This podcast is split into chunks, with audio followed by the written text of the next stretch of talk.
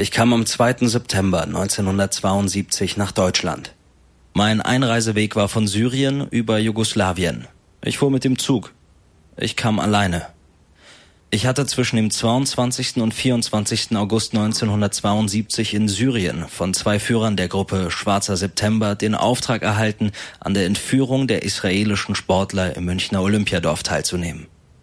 Diese beiden Führer namens Tony und Issa gaben mir in Syrien eine Beschreibung, Skizze vom Olympiagelände und zeichneten dazu die U-Bahn-Haltestelle ein, wo ich sie am 3. September 1972 um 18 Uhr treffen sollte. Das war ein Zitat aus der Aussage eines der palästinensischen Terroristen, die vor 50 Jahren die heiteren Olympischen Spiele in München in blutige Spiele verwandelten. In dieser Episode geht es um die Vorgeschichte. Wer waren diese Terroristen? Wo lebten sie? Wer hat sie angeworben? Wer hat sie geführt? Abd el-Qadir al-Navi war einer von ihnen, der, den wir gerade gehört haben. Der Name ist natürlich falsch. Als er festgenommen wurde, sagte er der Polizei, er heiße Al-Navi. In Wahrheit heißt er Ahmed Mohammed el-Safadi. Wir nennen ihn hier erstmal weiter Al-Navi, auch in den Akten wird er meistens so genannt. Und falls jemand vorab schon wissen will, wie der Überfall auf die israelische Olympiamannschaft für ihn ausging, wie es ihm 50 Jahre danach heute geht, anders als die auch von ihm ermordeten israelischen Sportler lebt er.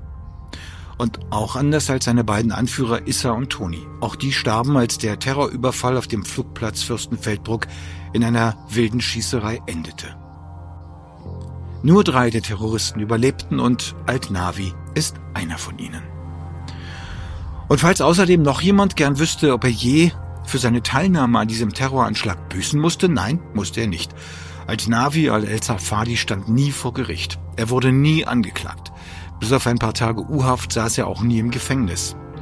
Und er lebt auch heute noch und es ist nicht einmal schwierig herauszubekommen, wo er lebt.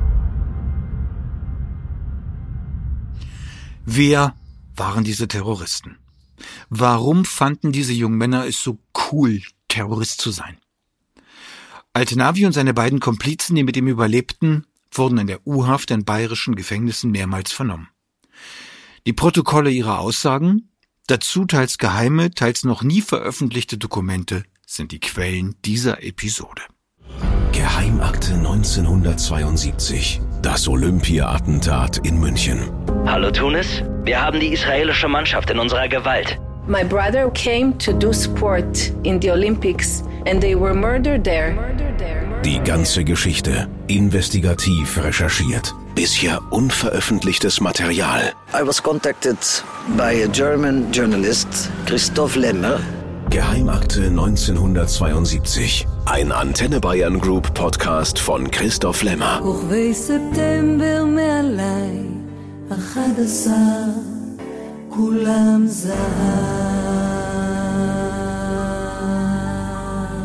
Episode 2 Issa und Toni.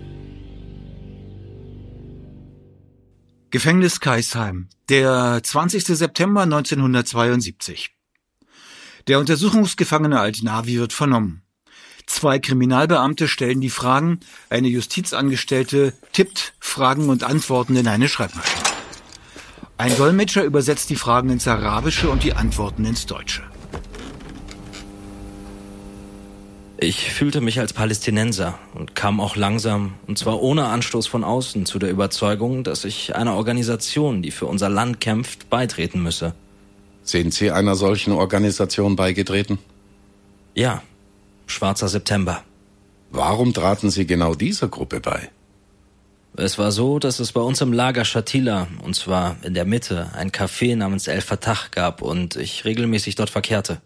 Kurz zur Erklärung, Shatila ist ein palästinensisches Flüchtlingslager im Libanon, westlich der Hauptstadt Beirut.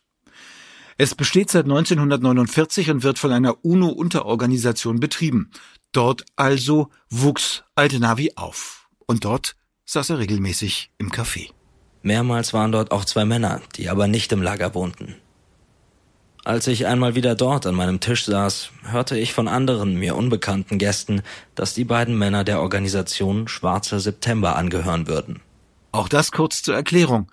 Schwarzer September, das war eine Art Markenname für Terroranschläge, wobei nie ganz klar war, ob der Schwarze September eine eigenständige Organisation war oder nur eine Art Künstlername für Anschläge der Fatah, der palästinensischen Befreiungsorganisation PLO, damals geführt von Yasser Arafat.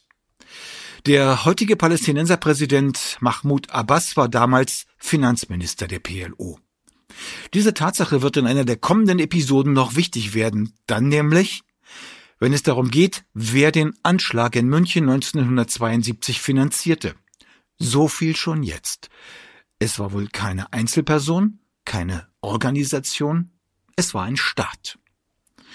Und jetzt weiter mit der Vernehmung Altnavis. Wann haben Sie sich mit diesen Männern in Verbindung gesetzt? Etwa zwei Wochen nachdem ich erfahren hatte, dass die beiden Männer Fedayeen sind, sah ich sie wieder im genannten Café. Ich stand nun auf, trat zu deren Tisch und sprach einen davon an. Es war der, der später Tony genannt wurde.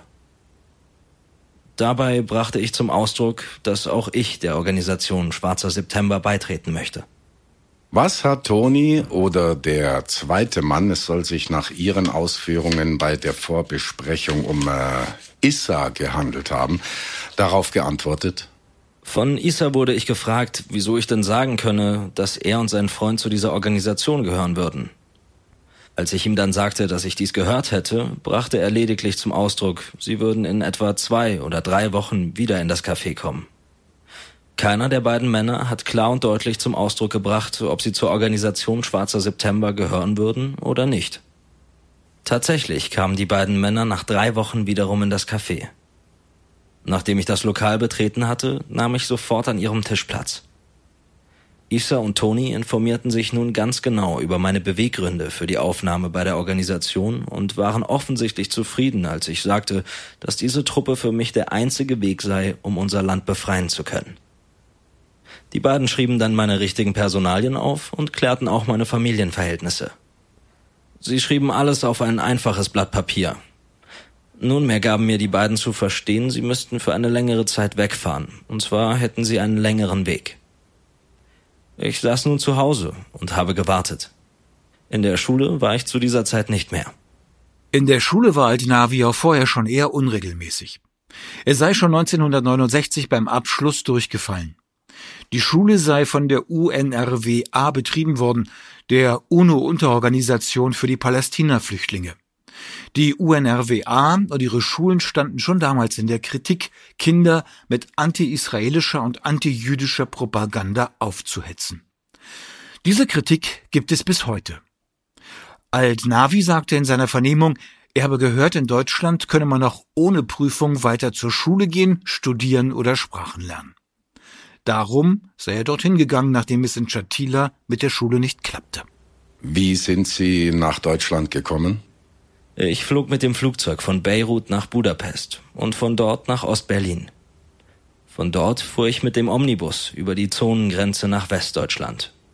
Es wurde auch mein Pass gestempelt. Was hatten Sie für einen Pass?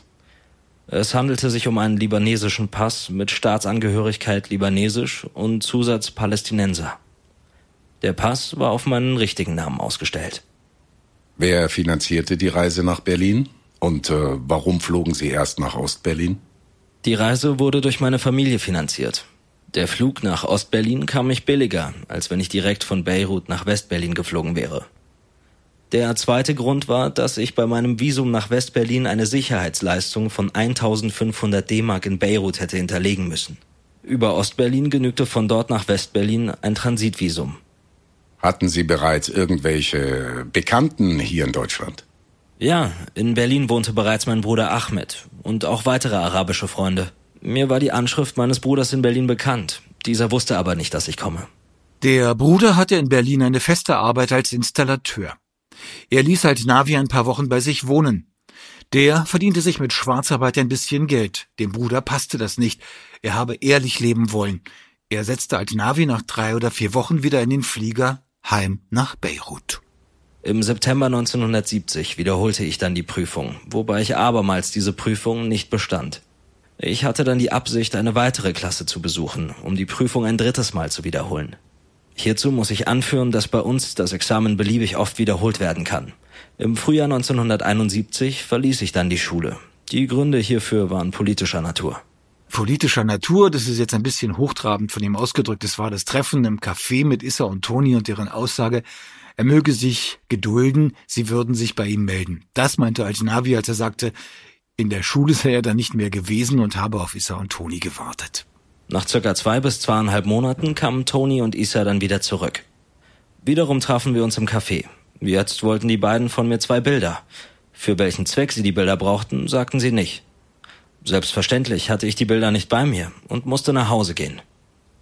Als wir in dieses Café am Meer fuhren, war es September 1971. Ich bekam an diesem Tag den Auftrag, am letzten Tag des nachfolgenden Monats, also im Oktober, in der Früh mit einem Sammeltaxi nach Damaskus zu fahren. Am Halteplatz in Damaskus, am Marja-Platz, würden sie mich erwarten. In der Mittagszeit gegen 13 Uhr kam ich am genannten Platz an. Am Taxistand musste ich gut eine Stunde warten. Die beiden hatten sich verspätet. Sie waren ohne Kraftfahrzeug. Was sollten Sie in Damaskus?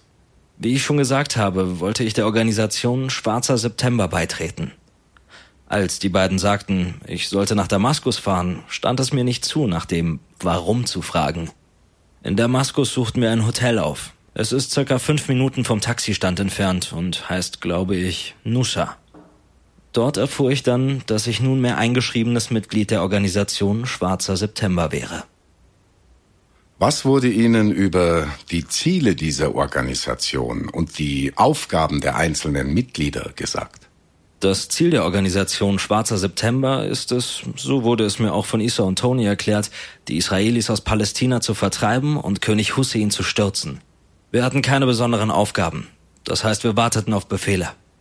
Auch hier kurz zum historischen Hintergrund. Im September 1970 hatten radikale Palästinenser versucht, den jordanischen König Hussein zu ermorden. Sie scheiterten. Jordanische Armee und Polizei vertrieben daraufhin die PLO aus Jordanien. Daher rührt der Name Schwarzer September. In den folgenden Jahren verübten Palästinenser unter diesem Namen zahlreiche Anschläge, Morde, Flugzeugentführungen und den Überfall auf die israelische Olympiamannschaft in München. Waren Sie mit diesen Aktionen einverstanden? Ja, Wollten Sie an solchen Aktionen teilnehmen? Gingen Sie deshalb zu dieser Organisation? wenn sich eine Aktion gegen Mörder und Volksverräter richtet, so war ich gewillt daran teilzunehmen. Wenn ich Sie richtig verstanden habe, so traten Sie mit dem Willen der Organisation bei, auch Menschen zu töten, wenn diese politisch andere Ansichten hätten. Das ist richtig.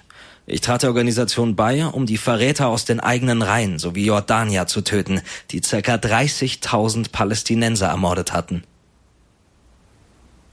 Wie kamen Sie zu dieser Einstellung? Sie hatten doch eine ruhige und äh, anständige Kindheit. Ihre Familie hatte keine besonderen Schwierigkeiten. Es ist ein Problem eines Volkes und betrifft unser Land. Traten auch andere Mitglieder Ihrer Familie dieser Organisation bei? Dass von meiner Familie jemand dieser Organisation beigetreten wäre, weiß ich nicht. Es ist ein Problem des Einzelnen. Ich nehme aber an, dass meine jüngeren Brüder das gleiche tun werden wie ich, wenn sie älter sind. Ihr Bruder äh, ist aber älter. Was äh, machte er? Soweit es mir bekannt ist, war er in keiner Organisation. Das letzte Treffen mit Issa und Toni hatte am 31. Oktober 1971 stattgefunden. Ein knappes Jahr vor dem Terrorüberfall in München.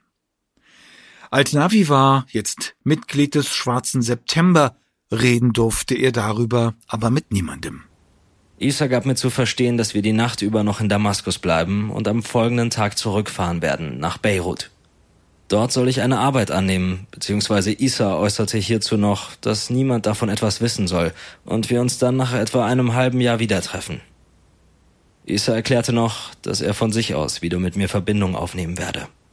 Am nächsten Tag sei er mit dem Bus zurück nach Beirut gefahren und zu seinen Eltern nach Shatila zurückgekehrt. Dort habe ich mir aber keine Arbeit gesucht, sondern wohnte wieder zu Hause bei meinen Eltern. Bis zum Mai 1972 habe ich nichts gearbeitet. Ich bin viel spazieren gegangen und habe Kinos besucht.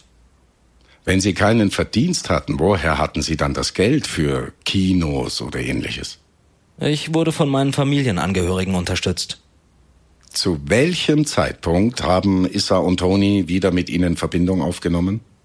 Im April oder Mai 1972 erschienen Issa und Tony im Café unseres Lagers.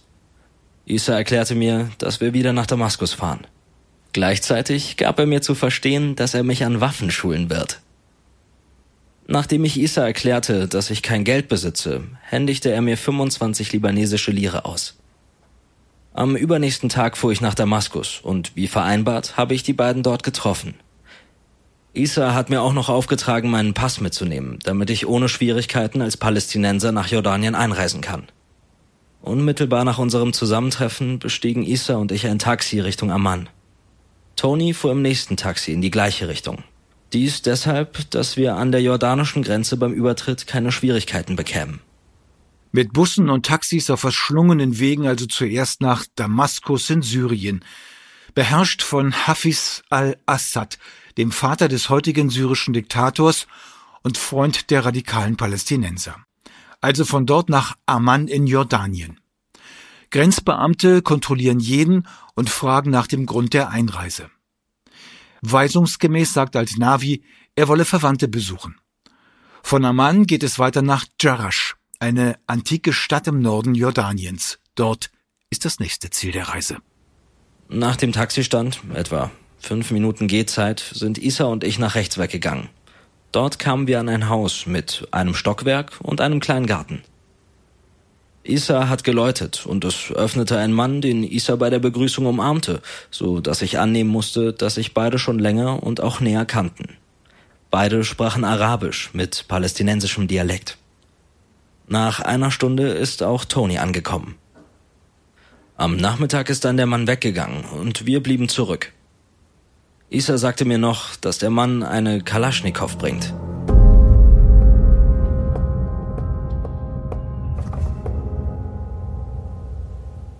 Am folgenden Tag haben wir nichts gemacht.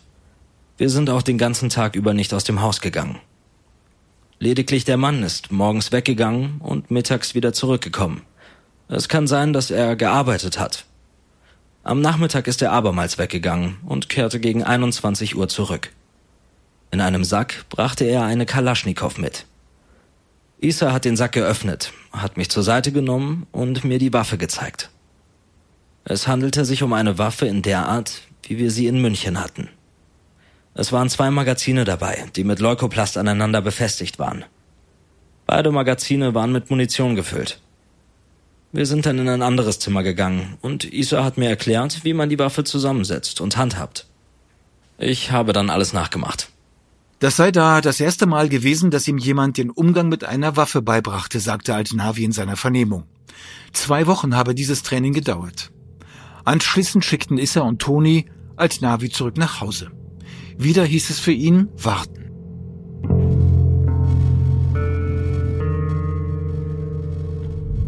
Mitte August 1972, drei Wochen vor dem Anschlag in München, tauchen die beiden wieder auf. Dabei erhielt ich den Befehl, mich am 22. August 1972 am Marktplatz in Damaskus einzufinden. Wie bei der ersten Fahrt sollte ich in den Morgenstunden abreisen und dabei ein Taxi benutzen. Geld gaben sie mir nicht. Es wurde nur gesagt, ich sollte mich in Damaskus einfinden und meinen Pass mitbringen. Von beiden wurde ich bereits am Taxistandplatz erwartet. Wir gingen vom Taxistandplatz aus circa zehn Minuten. Dann betraten wir ein dreistöckiges Wohnhaus. Isa hatte einen Schlüssel für eine Wohnung im Erdgeschoss rechts. An der Tür befand sich kein Namensschild. Es handelte sich um eine Zwei-Zimmer-Wohnung. Sie war möbliert. Nach einigen Minuten, und zwar nachdem sie mir meinen Pass abgenommen hatten, verließen Isa und Tony diese Wohnung. Ich blieb allein zurück. Ich schaute ihn an und bemerkte ein neues Touristenvisum für Deutschland. Gültigkeitsdauer, glaube ich, ein Monat, sowie ein Durchreisevisum für Jugoslawien. Kurze Anmerkung an dieser Stelle. Hier hat der Vernehmungsbeamte oder der Dolmetscher wohl einen Fehler gemacht. Im Protokoll steht tatsächlich, dass halt Navi seinen Pass abgeben habe müssen und dann in den Pass hineingeschaut habe und das Visum bemerkte. Das ist natürlich unmöglich, aber so steht es halt im Protokoll. Weiter mit Alt-Navis Aussage. Issa sagte dazu, meine Arbeit wäre in Deutschland. Was für eine Arbeit dies sein sollte, darüber wurde nicht gesprochen. Außerdem hatten Issa und Tony erklärt, wir würden in Deutschland zusammentreffen. Ich bekam auch ein Ticket ausgehändigt, und zwar eine Flugkarte für die Gesellschaft Interflug und die Reise am 29. August 72 von Damaskus nach Belgrad. Dazu erklärte mir Isa, ich sollte im Flughafen Belgrad ein Taxi nehmen und mich zum Bahnhof bringen lassen. Dort könnte ich die Eisenbahn besteigen und direkt nach München durchfahren. Diese Fahrt würde ca. 40 amerikanische Dollar kosten. Zwischen dem 2. und 3. September 1972 würde ich dann in München ankommen. Als Treffpunkt war ausgemacht eine U-Bahn-Station, deren Linie zum Olympischen Dorf führt. Isa hatte mir auf einen Zettel den Namen der Station in Deutsch geschrieben. Am 3. September 72 sollte ich dort um 18 Uhr sein. In Damaskus hat er Issa und Toni dann nicht mehr getroffen. Bis zum 29. August blieb Alt-Navi in der syrischen Hauptstadt. Issa und Toni hatten ihn dort in einem Hotel einquartiert für fast eine Woche. Außerdem gaben sie ihm Geld. 50 syrische Lira, 40 US-Dollar und 700 D-Mark. Sein Abflug war am 29. August gegen 8 Uhr am Morgen. Issa und Toni hatten sich auf anderen Wegen selber auch auf den Weg nach München gemacht. Wie genau sie reisten, ist nie ganz aufgeklärt worden, wohl aber, wo in München sie residierten. Eines ihrer Hotels war das Hotel Salzburg. Genau genommen, dort residierte die Führungsriege der Terroroperation. Aktennotiz Frau Grieswelle ist Hotelbesitzerstochter des Hotels Salzburg München Senefelder Straße 1. Dort verrichtet sie jeweils montags Dienst. Bei dieser Gelegenheit lernte sie einen Gast namens Tony kennen, den sie als sehr aufdringlich bezeichnete. Er war arabischer Abstammung und gab sich als Tunesier aus. Angeblich sprach er nur Englisch. Er war Gast im Hotel ihrer Eltern. Da Tony absolut Frau Grieswelle besuchen wollte, sie dies aber ablehnte, bat er sie, ihr wenigstens eine Weihnachtskarte schreiben zu dürfen. Um den Gast nicht zu verärgern, schrieb sie in sein Notizbuch die Vorwahl ohne die Angabe des Ortes Grünwald, um einem möglichen Besuchen entgegenzutreten. Und weiter in dem Polizeiprotokoll. Im Hotel Salzburg wohnten aufgrund der bisherigen Feststellungen folgende drei Personen, die mit Sicherheit mit dem Attentat auf die israelische Olympiamannschaft in Verbindung gebracht werden können. Zwei davon wurden von der Hotelbesitzerin und dem Portier bei der Lichtbildvorlage einwandfrei als Gäste identifiziert. Ihre Namen laut Eintragung im Fremdenschein? Al-Kuri, Yessa. Yessa war eine andere Umschreibung für Issa. Zeugen erkannten ihn wieder als einen der Terroristen, die bei der Schießerei in Fürstenfeldbruck dabei waren. Talal? Talal bleibt ein Phantom bis heute. Zwar waren Toni und Issa die Einsatzleiter der Terroristen, aber Talal scheint in der Hierarchie noch über ihn gestanden zu sein. Die Hotelangestellten bezeichnen ihn als gepflegt, zurückhaltend und außerordentlich höflich. Er wurde von Katu alias Toni als dessen Freund mitregistriert. Kartu, Hamid? Kartu, das war der, der sich Tony nannte. Auch ihn erkannten die Hotelangestellten auf einem Foto, das einen der erschossenen Terroristen zeigt. Tony war fast den ganzen August im Hotel Salzburg vom 8. bis 25. Anschließend zog er innerhalb Münchens noch einmal um. Er inseriert an einer Zeitung, er suche ein Zimmer mit Familienanschluss. Bei dem älteren Ehepaar N in der Batschachener Straße wurde er fündig.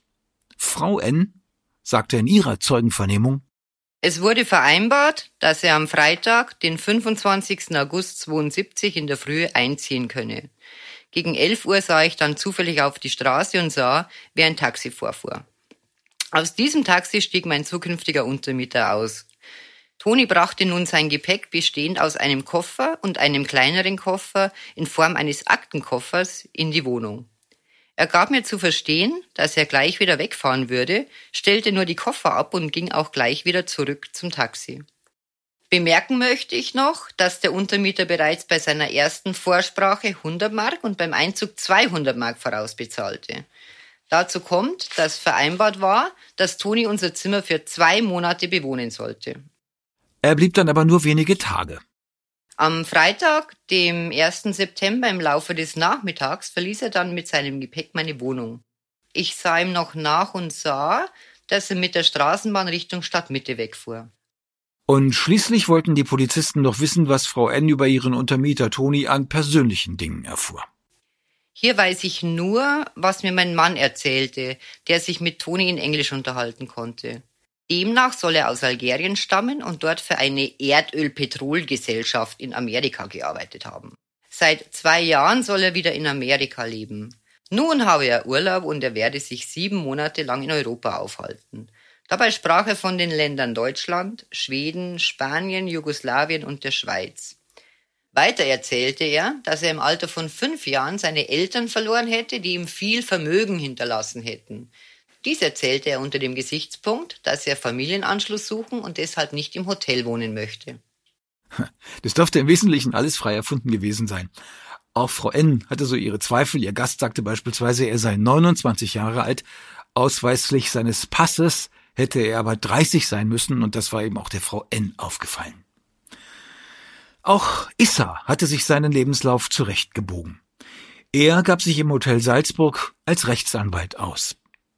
Ihn schildern die Angestellten als zurückhaltender als Toni. Offenbar war er ihnen auch sympathischer. Er habe außerdem perfekt Deutsch gesprochen, mit leichtem französischen Akzent. Ein deutliches Erkennungszeichen. Issa war es, der dann am Tag des Überfalls auf die israelische Mannschaft seinen ganz großen Auftritt hatte und als der Mann mit dem weißen Hut, dem dem damaligen Innenminister Hans-Dietrich Genscher auf Fotos zu sehen war, die weltweit gedruckt wurden.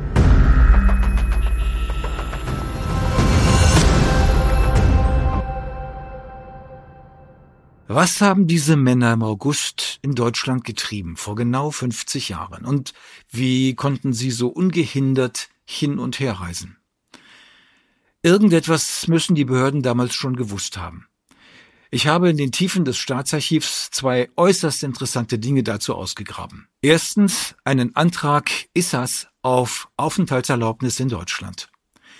Er befindet sich in einer bis heute gesperrten Akte, gesperrt bis zum Jahr 2042. Es handelt sich um einen Antrag auf einem Formular auf gelbem Papier. Abgegeben wurde er bei der deutschen Botschaft in Tripolis, Libyen. Und zwar am 19. Juli 1972, also wenige Monate vor dem Überfall.